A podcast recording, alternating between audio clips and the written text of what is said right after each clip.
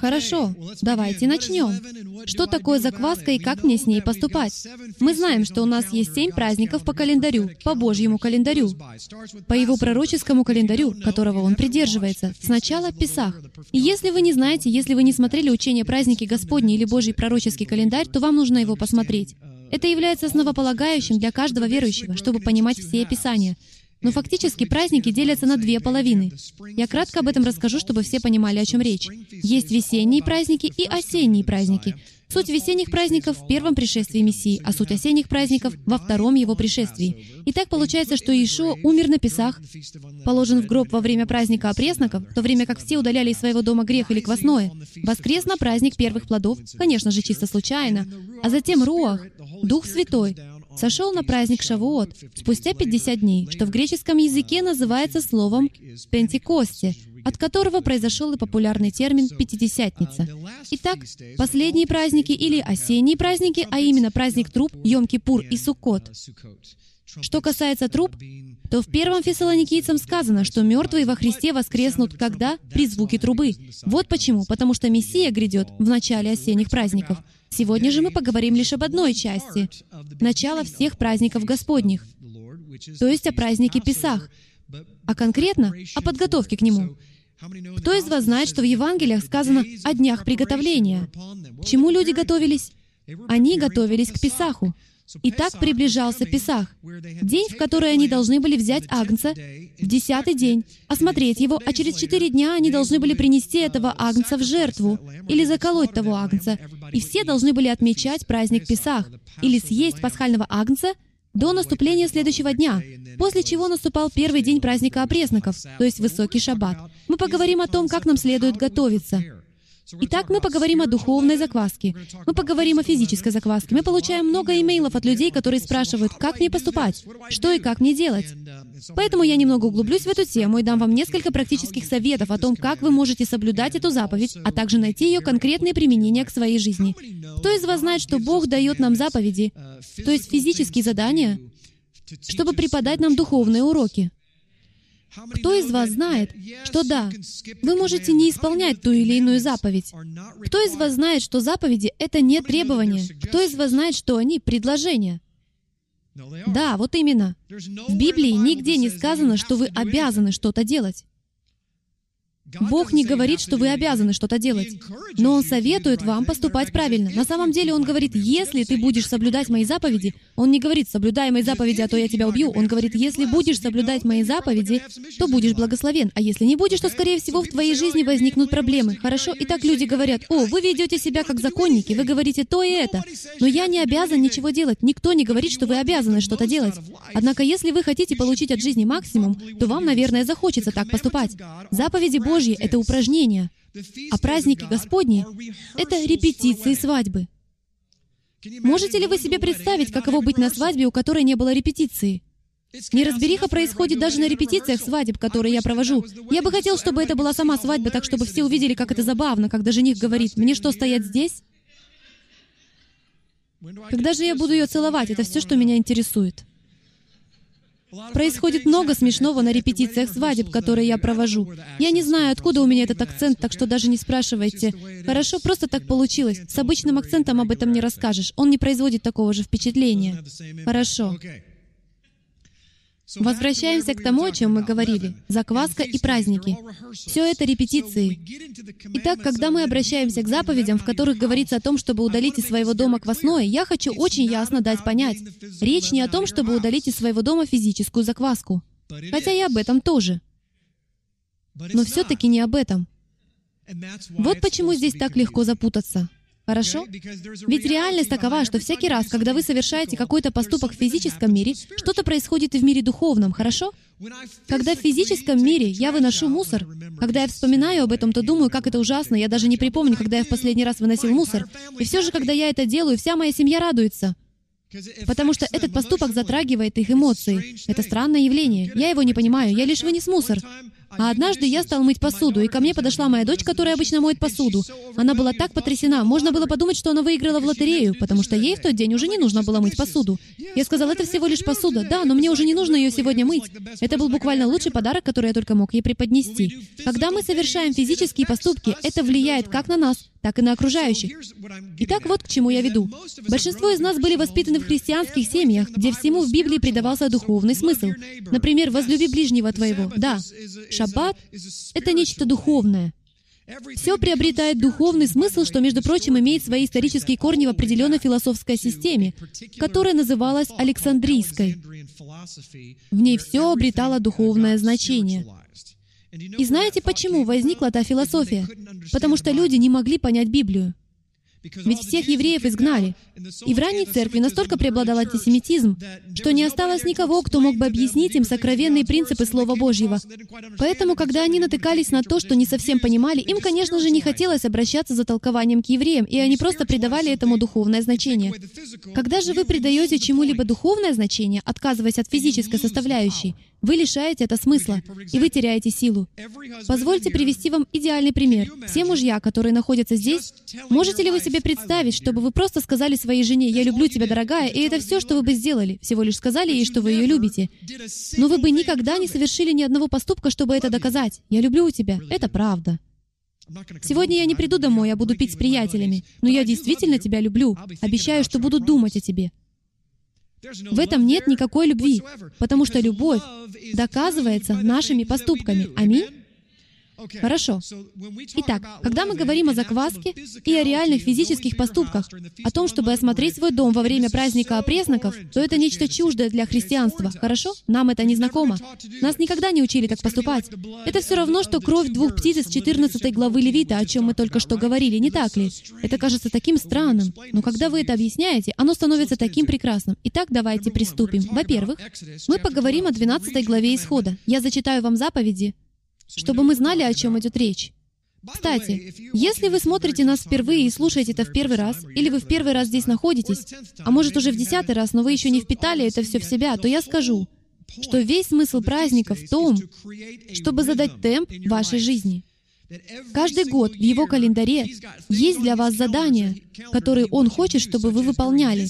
Например, в это время года, как раз накануне Нового года, первого Ниссана, в период, который как раз сейчас у нас, или прямо перед Песахом, прямо перед весенними праздниками, он хочет, чтобы вы заглянули себе в душу и подготовились к поминальной службе в честь воскресения Его Сына. Он хочет, чтобы вы были за это благодарны и подготовлены ко встрече с Ним по этому очень особому случаю случаю. Это похоже на приготовление к свадьбе. Это уже встроено в его календарную систему. Он делает то же самое в конце года, однако в большей степени. И это называется месяцем Элул, то есть периодом раскаяния и тщательного самоанализа. Перед чем? Перед судом у Великого Белого Престола, который однажды произойдет. Итак, каждый год эти примеры встраиваются в Божью систему. Вам не нужно говорить, наверное, мне следует попаститься неделю, или мне нужно чуть более усиленно помолиться. Нет, это уже встроено. В случае, если вы забыли, это есть в календаре. Прямо в нем указано сказано, что вы должны делать и когда вы должны это делать. Итак, именно об этом мы и будем говорить. Исход 12 глава.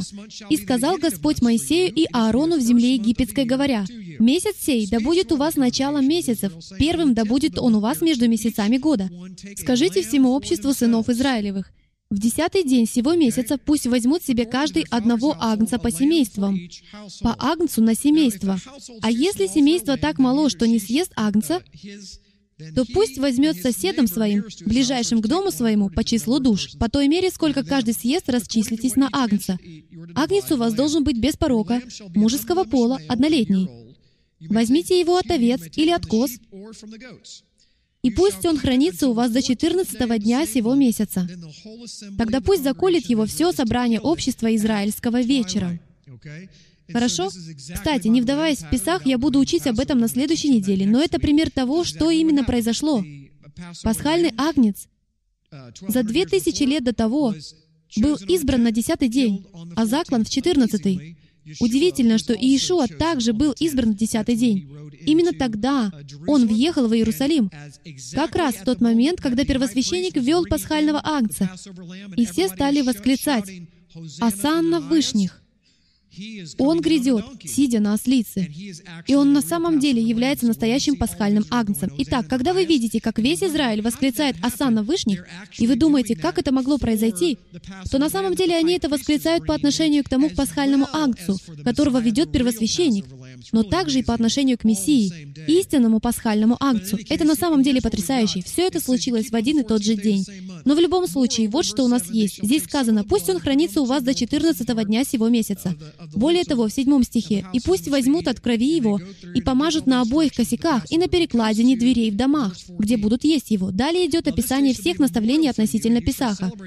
Дойдя же до 14 стиха, он говорит, «И да будет вам день сей памятен, и празднуйте вон и праздник Господу во все роды ваши. Как установление вечное празднуйте его. Семь дней ешьте пресный хлеб. С самого первого дня уничтожьте квасное в домах ваших. Ибо кто будет есть квасное с первого дня до седьмого дня, душа та истреблена будет из среды Израиля. И в первый день да будет у вас священное собрание, и в седьмой день священное собрание. Итак, первый день — это шаббат, и седьмой день — это шаббат. Хорошо? Это священное собрание. Все должны собираться вместе и поступать таким образом в эти дни. Никакой работы не должно делать в них. Только что есть каждому одно, то можно делать вам. Наблюдайте опресноки, ибо в сей самый день я вывел ополчение ваше из земли египетской. И наблюдайте день сей в роды ваши, как установление вечное. Хорошо? Итак, он дает им это очень странное повеление. Вы должны осмотреть весь свой дом, и вы должны устранить квасное из своего дома. Ведь что произошло, когда они вышли из Египта? У них не было времени на то, чтобы хлеб смог подняться, поэтому они взяли тесто из муки, завернули его в одежду. Через минуту я объясню, зачем. Взвалили ее себе на плечи и сбежали из Египта. Хорошо? Итак, у них не было времени на то, чтобы хлеб поднялся, и в тесте не было закваски. А Бог сказал, «О, какая отличная возможность для того, чтобы преподать духовный урок. Я хочу, чтобы вы устранили из своих домов все квасное в течение этого семидневного периода. Первый день. Здесь есть две интересные заповеди. Первое — это то, что вы должны избавиться от всего квасного в своем доме в первый день. И большинство людей это делают еще раньше, чтобы им не пришлось за раз выбрасывать целую гору квасного. А вторая заповедь не менее, а может быть еще более важна, чем первая. О чем же она? Вы должны есть пресный хлеб. Я знаю, что сейчас вогнал в депрессию большинство людей, которые меня слушают, потому что одно дело избавиться от всего хлеба, а совсем другое — начать есть то, к чему вы не привыкли. Хорошо? Что ж, Этому есть причина, и мы ее рассмотрим. Итак, давайте поговорим о закваске, о том, что это такое, как в физическом, так и духовном смысле. И в завершении мы рассмотрим принципы применения этого на практике. Мы начнем с древнееврейского слова «сеор», симфонии Стронга оно под номером 7603, и оно произошло от слова с номером Стронга 7604. Слово «сиор» по сути означает «дрожжи», как те, что используются в торте. Это разбухание изображения. Хорошо? Это брожение чего-либо. И через минуту я расскажу, что это значит. Но это разбухание. Это называется словом «сиор». Хорошо? Закваска. Вот что это такое. Но это слово происходит от слова под номером 7604, саар. Это непроизводное корневое слово, в узком смысле означающее «разбухать», «оставлять», «оставаться», «уцелевшее», «остаток», «остающийся» или «остальные». Это действительно интересно. Ведь если вы поймете, что такое закваска, и поймете, каким образом производили закваску в древности, или даже еще сто лет назад, причем многие люди делают это и сегодня, то настоящий хлеб, если вы хотите получить самый вкусный хлеб, такой же, какой производили в Древнем Израиле, то нужно взять дрожжевое тесто и перед выпеканием отщипнуть от него кусочек. Как раз он и называется остаток. Они его оставляли. С какой целью? Чтобы заквасить следующий кусок теста. Если весь этот кусок вы поставите в печь, то у вас не останется закваски. Таким образом, они из поколения в поколение отщипывали от куска теста остаток с целью заквашивания чего-то другого. Между прочим, само понятие поднятия может иметь как положительный, так и отрицательный смысл в Писании. Бог много раз говорил, «Поднимитесь передо мной». Иногда поднятие — это хорошо. В одном месте Писания о закваске даже говорится в положительном ключе. Но чаще всего, и через минуту я подведу под это научное обоснование, о закваске в Библии говорится в отрицательном смысле, как о грехе, или гордыне, или высокомерии, как об устранении греха из вашего дома. Но в хорошем смысле закваска задумана для того, чтобы выполнять полезную функцию. Вы берете ее часть и помещаете в новый кусок теста, чтобы она заразила все это собрание. Именно поэтому стих всей моей жизни — это 2 Тимофею 2.2. «И что слышал от меня при многих свидетелях, то передай верным людям, которые были бы способны и других научить». Что это? Вы берете часть себя. Вы берете, если хотите, часть собрания, и у вас есть другое собрание, которое вы только что основали, и вы заражаете это собрание чем-то святым, так что это собрание начинает вырастать в правильный кусок теста. Именно это и происходит сейчас в Южной Америке. Год назад туда поместили группу из 120 человек, которая теперь разрослась до 5000 человек. Что же они теперь делают? Они взяли пять человек и основали курсы изучения Библии, то есть новое собрание в часе езды от них. И с помощью этих пятерых людей задумано заразить ту общину, чтобы получить новый кусок. Кусок чего? Хлеба. Что сказала Иешуа? «Я хлеб жизни». Кем вы должны быть? Хлебом жизни. Итак, чем больше мы воспроизводимся, тем больше на земле становится хлеба для народов. Видите этот принцип? Хорошо. Итак, я хотел, чтобы вы знали, что значение слова «сиор» — закваска, разбухать, оставлять, оставаться, отщипывать, оставлять позади. В 1 Коринфянам, 5 главе 6 стихе Павел говорит нам следующее. Это для тех людей, которые говорят, что мы не должны праздновать Песах. Павел повелевает нам, своим новообращенным, праздновать Песах. Вот, прямо здесь, в 1 Коринфянам, 5 глава, 6 стих и последующие. «Нечем вам хвалиться. Разве не знаете, что малая закваска квасит все тесто? Итак, очистите старую закваску, чтобы быть вам новым тестом. А вы не знали, что вы являетесь тестом, не так ли? Вы тесто. Будьте хорошим тестом, так как вы бесквасны, ибо Пасха наша, Христос, заклан за нас. Посему станем праздновать Песах, не со старую закваскую. Здесь не сказано «давайте избавимся от всех праздников». Здесь сказано «давайте праздновать Песах». Но только не так, как это делали раньше — не со старой закваской, не закваскую порока и лукавства, обратите внимание, но со пресноками чистоты и истины. Итак, он предоставляет нам определение опресноков. Опресноки — это что такое? То, что делается с чистотой или искренностью, что связано с руахом, с тем, чтобы иметь правильный дух, духовные дары, а также с истиной. Итак, когда вы поклоняетесь Отцу в Духе и истине, в искренности и истине, тогда вы являетесь истинным опресноком. И знаете, где можно найти опресноки? Во святилище. На столе хлебов предложения. Хорошо. Итак, давайте поговорим об этом. Хамец. Скажите все. Хамец. Очень хорошо. Молодцы. У вас получается этот звук «х». Хамец. Он исходит из глубины.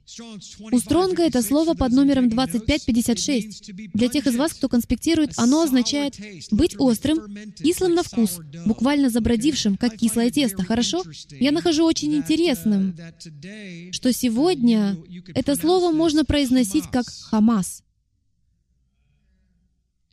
Что такое Хамас в Израиле? Нечто острое, кислое на вкус. В земной сфере в Израиле это террористическая организация, если вы не знаете, действующая против Израиля. Я нахожу интересным то, что эти слова так похожи с фонетической точки зрения. Но хамец — это любое тесто, которое было смешано с водой и дрожжами, или простояло без дрожжей 18 минут. Если вы возьмете тесто и оставите его лежать на кухонном столе в течение 18 минут, то, по мнению всех исследователей и раввинов, к тому времени успеет накопиться достаточно дрожжей, летающих в воздухе, которые попадут на тесто, и автоматически запустится процесс брожения и поднятия. Это имеет потрясающее духовное применение, если вы еще не заметили. Тесто не предназначено для того, чтобы лежать просто так без дела. Если вы будете просто так лежать и ничего не делать для Бога, то мир вас заквасит. Этого не избежать. Вы будете подвергаться влиянию греховных наклонностей, что летают вокруг вас. Это может быть пессимизм, это могут быть настоящие нечистые духи из иного измерения, невидимые для нас. Они обязательно будут оказывать на вас влияние, если вы не будете находиться там, где должны. Существует лишь два места, где должно находиться тесто. Либо в руках Творца, либо в печи. Оно не должно лежать. Оно должно быть либо в руках Творца, либо в печи. Если оно желает стать опресноком, я говорю именно о пресном тесте, а не о квасном. Пресное тесто должно быть либо в руках Творца, либо в печи. Если оно останется лежать, то заразится. Итак, а вот что такое настоящая закваска или дрожжи. Это чтобы вы поняли научную подоплеку. Дрожжи — это живые организмы с тремя тысячами двумястами миллиардами клеток на фунт веса. И ни один из них не похож на другой. Это живые организмы. Они питаются сахаром и вырабатывают газ, алкоголь и углекислоту, что и приводит к поднятию. Происходит химическая реакция благодаря тем живым организмам, потребляющим сахар, что приводит к выработке алкоголя и углекислоты, то есть углекислого газа, который заставляет тесто подниматься. Итак, вот что в действительности происходит на микроскопическом уровне. Дрожжи едят — и вырабатывают то, что заставляет тесто или хлеб подниматься. Это так тесно связано с главой Торы, которую мы только что рассмотрели, о прокаженном. Это даже не смешно. Дело в том, что все эти дрожжевые клетки совершенно отличаются друг от друга, но каждая из них является живым организмом, предназначенным для поедания и уничтожения всего сладкого внутри теста. То же самое происходит с теми, кто имеет лашон хара или сплетничает в собрании. Они пожирают, так сказать, сладких, хороших людей в собрании, из-за чего вырабатывается газ. Это заставляет собрание превозноситься и гордиться, то есть подниматься. Кто из вас знает, что вы можете сидеть рядом с каким-то человеком, и тут что-то происходит, и он говорит, «Я не могу поверить, что это произошло», и вы поддакиваете, «Да-да, ты прав, ты прав». Вас никогда бы и не посетила та негативная мысль, если бы тот человек вам ее не подбросил в голову. В той же самой ситуации кто-то может сказать, «Слушай, ты можешь в это поверить? Мы должны помолиться за него прямо сейчас». Как грустно. А вы ответите, «Да, нам нужно помолиться». То же самое событие. Если вы в матрице, то могут быть два разных пути, основываясь на том, что говорят окружающие. Потому что вы являетесь отдельной клеткой, и вы можете либо питаться с чьей-то подачи негативным образом, либо заразить его позитивным образом. Вы можете либо дать ему раздуться от гордости, либо вознести его дух чтобы воздать славу Всевышнему. Решение за вами. Вот что делают настоящие дрожжи. Настоящие дрожжи — это живой организм. А теперь давайте поговорим о пищевой соде, хорошо? Пищевую соду используют для выпечки, не так ли? Пекарский порошок и пищевая сода действительно вызывают поднятие, но не вызывают брожение. И они не меняют изначального вещества. Сода этого не делает. Она лишь поднимается изнутри. Пищевую соду добавляют, например, в печенье или пирожное. Что-то я проголодался. И она заставляет их подниматься. Но она не меняет первоначальное вещество. Она не поедает сахар. И слава Богу, ведь именно поэтому печенье такое сладкое. Впрочем, я в этом не уверен. Однако в любом случае она заставляет его подниматься. И суть вот в чем. Бывает хорошее поднятие, которое не разрушает тесто на микроскопическом уровне. И бывает плохое поднятие, которое осуществляет живой организм с одним намерением — уничтожить все сладкое. Проблема состоит не в поднятии во время праздника опресноков. Проблему представляет уничтожение изначального вещества, что приводит к недозволенному поднятию. В этом весь смысл устранения квасного из вашего дома, практическую сторону которого я рассмотрю через минуту. Смысл не в том, чтобы устранить все это из вашего дома только ради того, чтобы от этого избавиться и соблюсти заповедь, а в том, чтобы вы понимали, что вы делаете. Дело в том, что вы в физической сфере. инспектируете свой дом и устраняете все, что является хамецом, все, что уже поднялось, от овсяных колечек чириус до хлеба. Вы это устраняете, потому что хотите убрать из своего дома квасное, чтобы соблюсти заповедь. Но в то же время, стоит вам заглянуть под... Знаете, что касается меня, то я заглядываю под свою кровать, потому что бывает так, что, проведя рукой по простыне, я кричу, что это такое у меня под одеялом? Наверное, это Кайла туда принесла, понимаете? Это невероятно. Чего я только не нахожу в своей кровати. Слава Богу, что Кайла еще насекомыми не увлекается.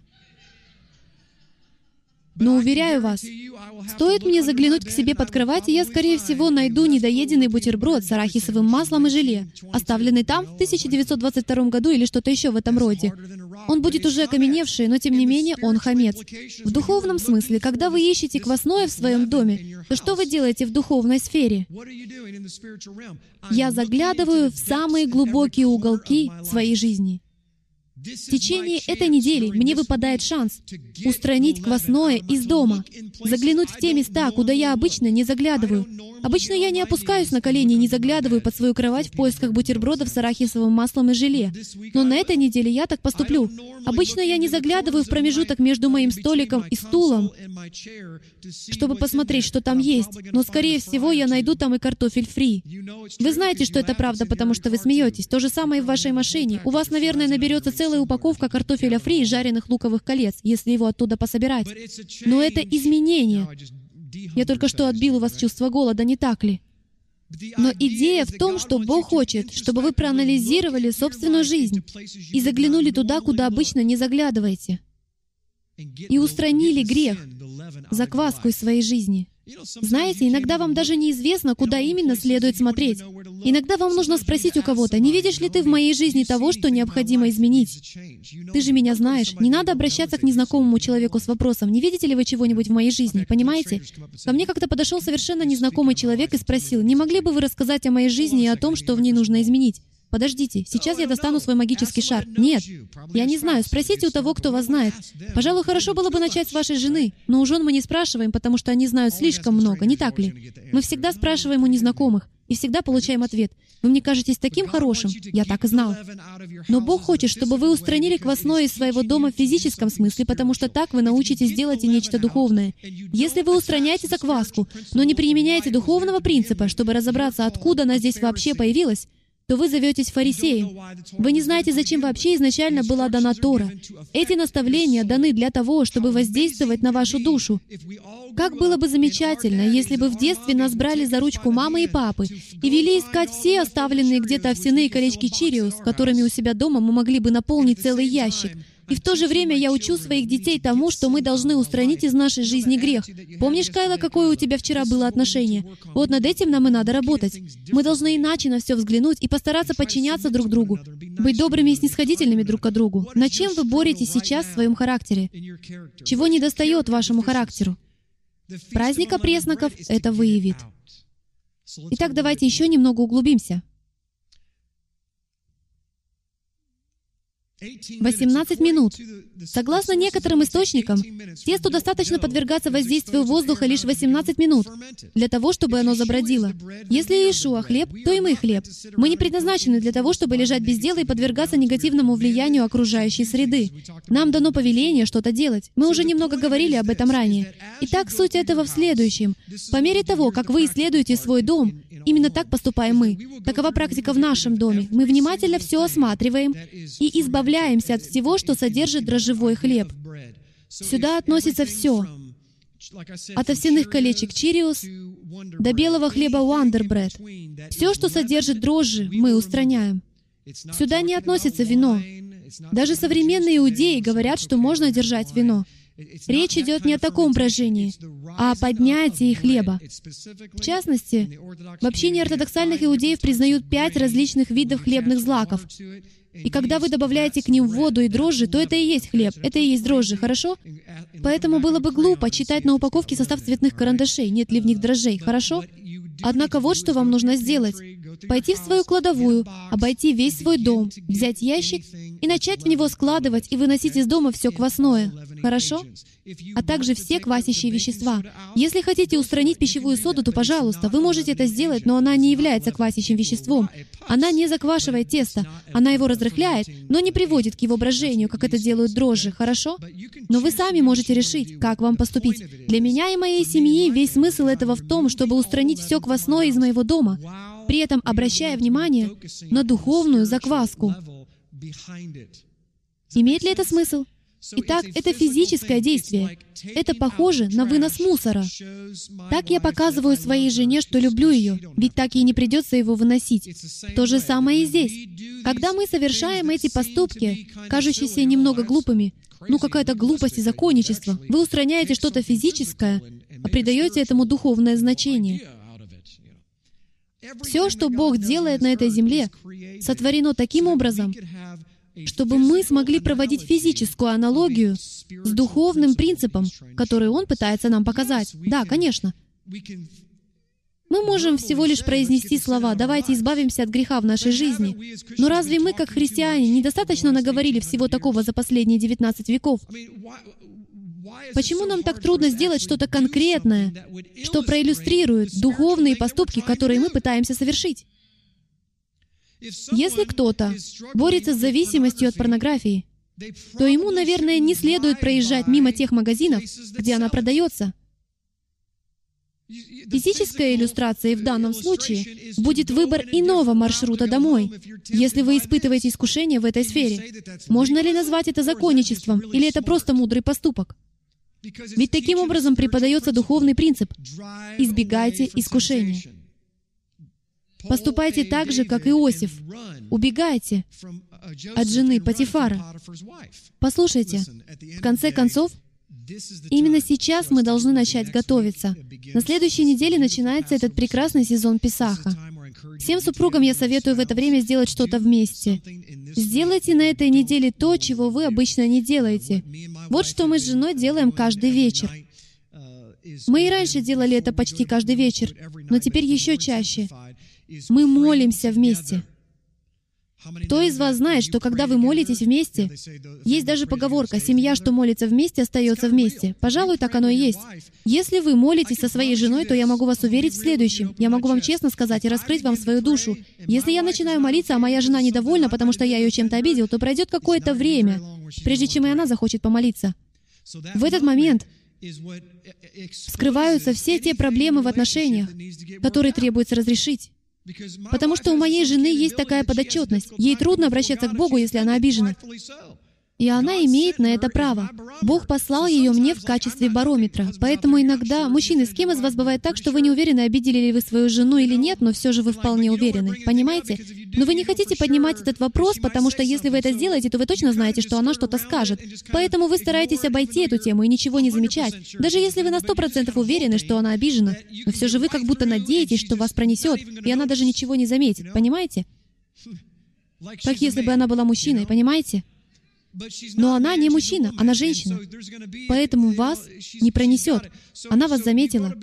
Итак, вечером вы ложитесь спать, и бывает, я начинаю молиться, зная, что я успею сказать лишь три слова. Поэтому я открываю один глаз, а другой закрываю, начиная обращаться к Яхве. В этом и заключается мой барометр. И она мне говорит, «Эй, знаешь, нам надо кое о чем поговорить. Понимаете?» И я говорю, что ж, хорошо. Если я не смогу помолиться, то ничего не получится. Поэтому мой вам совет — оставьте свою зону комфорта на этой неделе и сделайте что-то новое. Может быть, просыпайтесь на час раньше и молитесь согласно вызову Неемии в течение одной недели. Во время этого вызова, который мы бросали, Бог исцелил больше людей, чем за любой другой период в истории служения «Страсть к истине». Невероятно!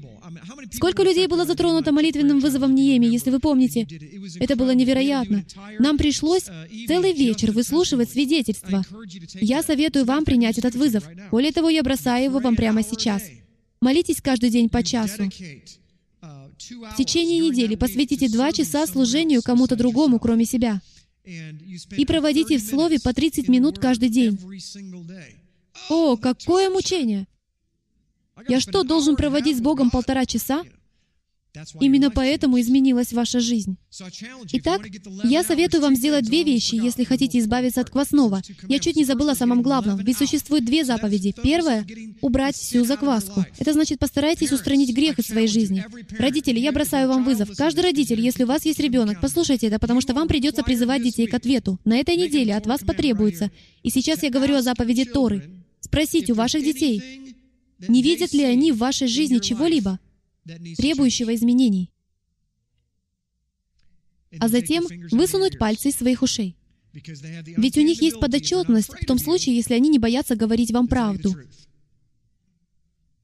Мои дети говорят мне об этом, даже когда я их не прошу.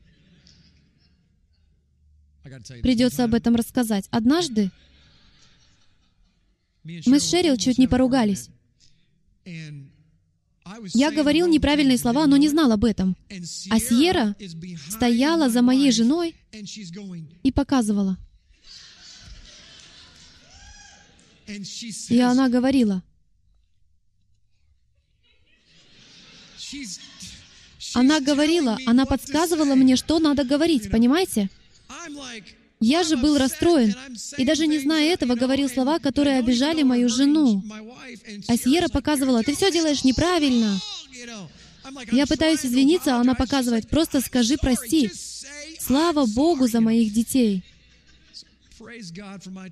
Потому что они всегда рядом и ободряют меня. Болван на кухне. Итак, а второе, что мы должны сделать? Есть опресноки. Хорошо. Что же такое опресноки? Почему сказано, что нужно есть опресноки? Мало лишь устранить из дома квасное, надо еще и есть опресноки. Итак, что же противоположно дрожжевому хлебу или гордыне и высокомерию? Вы должны есть смирение. Кто слышал выражение «есть пирог смирения»? Это и есть опреснок. Вы должны есть свое смирение. Вы должны проглотить свою гордыню. Хорошо? Итак, вы должны проглотить свою гордыню. Но как именно это сделать? Как вам проглотить свою гордыню? У большинства из нас в жизни бывают такие ситуации, при которых образуется закваска. В такой ситуации оказался и я на прошлой неделе — и Бог постоянно бросает мне вызов в том, чтобы я проглатывал свою гордыню. А гордыня может выражаться всего-навсего в таких словах. «Ты задел мои чувства, но я хочу тебя простить». Это закваска в вашей жизни. Но преснок чистоты и истины говорит, «Вот что я сделаю. Я буду любить, несмотря на то, какой ты. Я буду молиться за тебя. Я буду молиться о благословениях для тебя. Вот что я хочу, чтобы вы сделали на следующей неделе. Я хочу, чтобы вы начали устранять из своей жизни квасное. Но в то же время я хочу, чтобы вы поглощали опресноки и смирение чтения Слова Божьего. Необходимо смирение, дамы и господа, чтобы выделить время в течение дня и молиться своему царю читать Его Слово и проявлять любовь к людям. Для этого нужно смирение. Так легко проживать день, будучи поглощенным всем тем, что ты хочешь делать. Но так трудно остановиться, смириться перед своим Богом и любить людей так, как они в этом нуждаются. Это не значит, что вы должны позволять им вытирать о вас ноги. Но это значит, что вам надо избавиться от всякой злобы, от всякой горечи, от всякого гнева. Отложите все это и поступайте правильно. Люди постоянно у меня спрашивают, «Джим, как мне слышать голос Божий? Как мне развить более глубокие отношения с Богом?» Ответ очень прост. Поступайте правильно всякий раз. Я не могу передать вам. Я даже раскрыл свою душу сегодня перед молитвенной командой и сказал, вот с чем я столкнулся. Бог просит меня смириться в определенной сфере, а я не хочу. Мне надоело постоянно смиряться. Потому что всякий раз, когда я смиряюсь, кто-то вытирает об меня ноги, просто чтобы мне помочь. А Бог говорит, сколько раз, Джим? 70 раз. Насколько близким ты хочешь быть со мной? И это полностью перевернуло мой мир. Ведь я мог избавиться от всего квасного, но оставить лишь одно овсяное колечко Чириус. А Бог говорит, одно это колечко не даст тебе войти во святилище. Но, Боже, ведь я избавился от многих грехов. Я воскрешал людей из мертвых Твоим именем. Я исцелял людей именем Твоим. Я изгонял бесов Твоим именем. Я столько всего делал, а он говорит, у тебя в кармане овсяное колечко. Отойди от меня, делающие овсяные колечки. Я не пытаюсь кого-то рассмешить, но послушайте, у всех нас есть такая мелочь, которую мы хотим удержать. А Бог говорит, насколько близко ты хочешь ко мне подойти? Да, у тебя депрессия, но насколько близко ты хочешь быть со мной? У меня духовная борьба. Насколько близко ты хочешь ко мне подойти? Мы так хорошо умеем жаловаться и делать все остальное, что хорошо умели израильтяне. Жаловаться, бунтовать, клеветать, сплетничать. И у нас хорошо получается ничего не делать, а сидеть в собственных фекалиях. У нас хорошо получается блевать, а затем есть свою блевотину, как сказано в притчах. Мы возвращаемся ко всему тому, что нам не нравится. Все потому, что мы не поступаем правильно каждый раз. Мы доходим до места самодовольства и говорим, «Бог действительно изменил мою жизнь. Мне здесь нравится». Знаете ли вы, что если вы останетесь, послушайте меня, я уже завершаю, если вы останетесь в таком месте, пусть даже на самой вершине горы, куда вас поместил Бог, и Яхве творит удивительные дела в вашей жизни, и вы говорите, «Спасибо, Отче, что Ты исцелил меня и за все, что Ты для меня сделал. Слава Тебе, Отче, теперь я здесь немного отдохну. Не смейте отдыхать 18 минут. Ведь Он призвал вас на такое высокое место не для отдыха. Для этого предназначено тысячелетнее царство. Оно называется «Последний шаббат». А в нынешнее время вы должны постоянно двигаться вперед, постоянно поступать правильно. Бог задумал вашу жизнь так, чтобы у вас были постоянные испытания с единственной целью, потому что вы Ему нужны. И я нахожу интересным то, что в этой английской фразе есть игра слов. Он дает вам нуждаться, и Он нуждается в вас. Иногда Он делает вашу жизнь трудной, оказывает на вас давление, потому что Он действует Своим Словом внутри вас. Это закваска в трех кусках теста, задуманная для того, чтобы вы выросли в того, кем вы являетесь. Это хорошая закваска, предназначенная для того, чтобы уничтожить и съесть все то, что нет Яхвы. И чем сильнее Он сжимает вас в своих руках, тем больше вы жалуетесь, как обычные израильтяне, но при этом вы уже почти готовы. А затем, когда Он все же вас отпускает, вы говорите, «Ну, наконец-то! Спасибо, Боже!» И тут вы видите, что Он открывает раскаленную печь. Как раз вовремя, чтобы вас ободрить. Вы начинаете потеть, но к окончанию времени, проведенного в печи, вы выходите из нее именно таким, каким Он вас и задумал. Хлеб хала — святой хлеб, плетенный и годный для того, чтобы царь объяснил своему столу, что такое этот хлеб. Вы являетесь примером для народов. И что вы делаете в первую очередь, прежде чем сказать «Баруха та Адонай Лухейну Мелеха Улам Хамуци Лехем Мин Хаарец»? Вы отщипываете кусочек и передаете по кругу. Вы берете остаток. Каждый шаббат, Эрев шаббат, вспоминайте то, что я вам говорю. Когда вы будете брать этот хлеб, помните, что этот хлеб является закваской, которую извлекли из остального теста. И когда вы ее поглощаете, она должна поглотить вас, с тем, чтобы вы стали, смогли стать хлебом и светом народом. Аминь. Встаньте, пожалуйста. Мэтт, поднимись на сцену. Давайте воздадим славу и честь нашему царю. Итак, готовясь к празднику опресноков, твердо усвойте эти принципы. Это удивительный праздник. Нужно сделать некоторые физические поступки. Одни люди сжигают свой хлеб, проводят такой обряд. Другие люди выбрасывают его. Поступайте как хотите, но главное, убедитесь, что его больше нет в вашем доме. И уделите время тому, чтобы проанализировать свою жизнь. Задумайтесь о жизни своего супруга. Позвольте мужу или жене или другим людям что-то сказать в вашу жизнь. И подчинитесь этому. Подойдите к своим детям, обратитесь к своим соседям, которые вас знают, особенно к своим детям и особенно ко взрослым детям. Позвольте им высказаться о вашей жизни. Папа, ты бываешь грубоват в таких случаях. Меня беспокоит, когда ты так поступаешь. Это отличная возможность для того, чтобы устранить хамец из всего дома. А начинается это с вашего смирения. с поедания пирога смирения, с подавления своей гордыни. Сделайте что-то необычное, чего вы обычно не делаете. Знаете, на этой неделе я занимался исследованиями не в офисе и не у себя дома, а в автомобиле. Там все по-другому. Так создается другая атмосфера. Это изменило мой ритм и настроило меня на иной лад. Я советую вам поступать так друг с другом. Итак, Отче, мы предстоим перед Тобой и благодарим Тебя, Отче, за то, что Ты переключил наше внимание на этой неделе. Вступая в неделю опресноков, Отче, предстоящую неделю, мы просим, чтобы Ты показал нам, просветил нас, пролил свет на то, что не угодно Тебе. Отче, я прошу, чтобы Ты включил свет в темных уголках нашей жизни, в тех местах, в которые нам не хочется никого впускать. Отче, это гордыня. Секреты — это гордыня. Секреты — это то, где скрывается враг. Темные чуланы — это то, где он живет. Поэтому, Отче, я ободряю и молюсь за каждого человека, который сегодня держится за какой-то свой секрет. Может быть, вы что-то скрываете от своей жены или мужа. Это ваш шанс.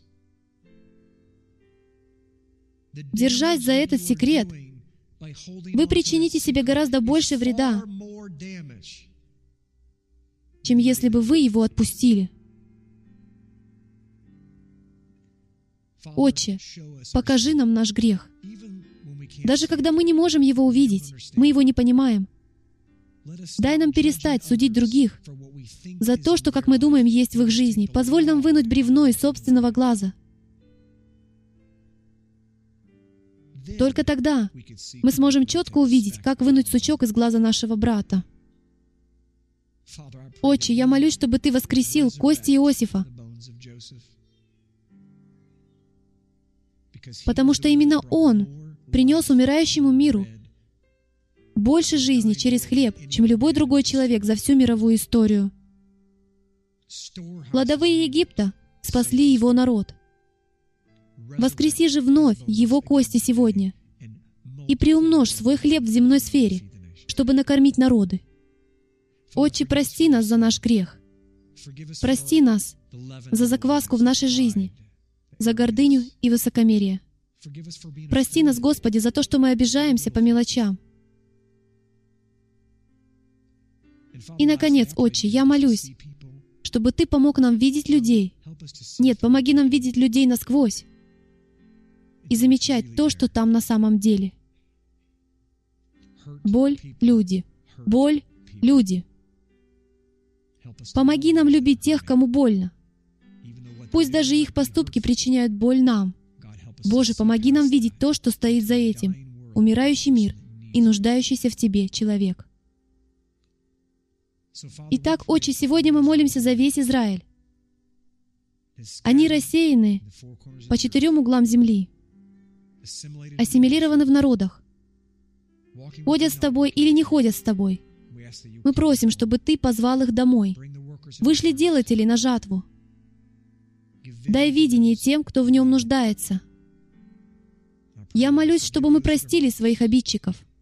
И позволь нам вступить в праздник опресноков с чистотой и истиной. Мы любим Тебя, Яхве.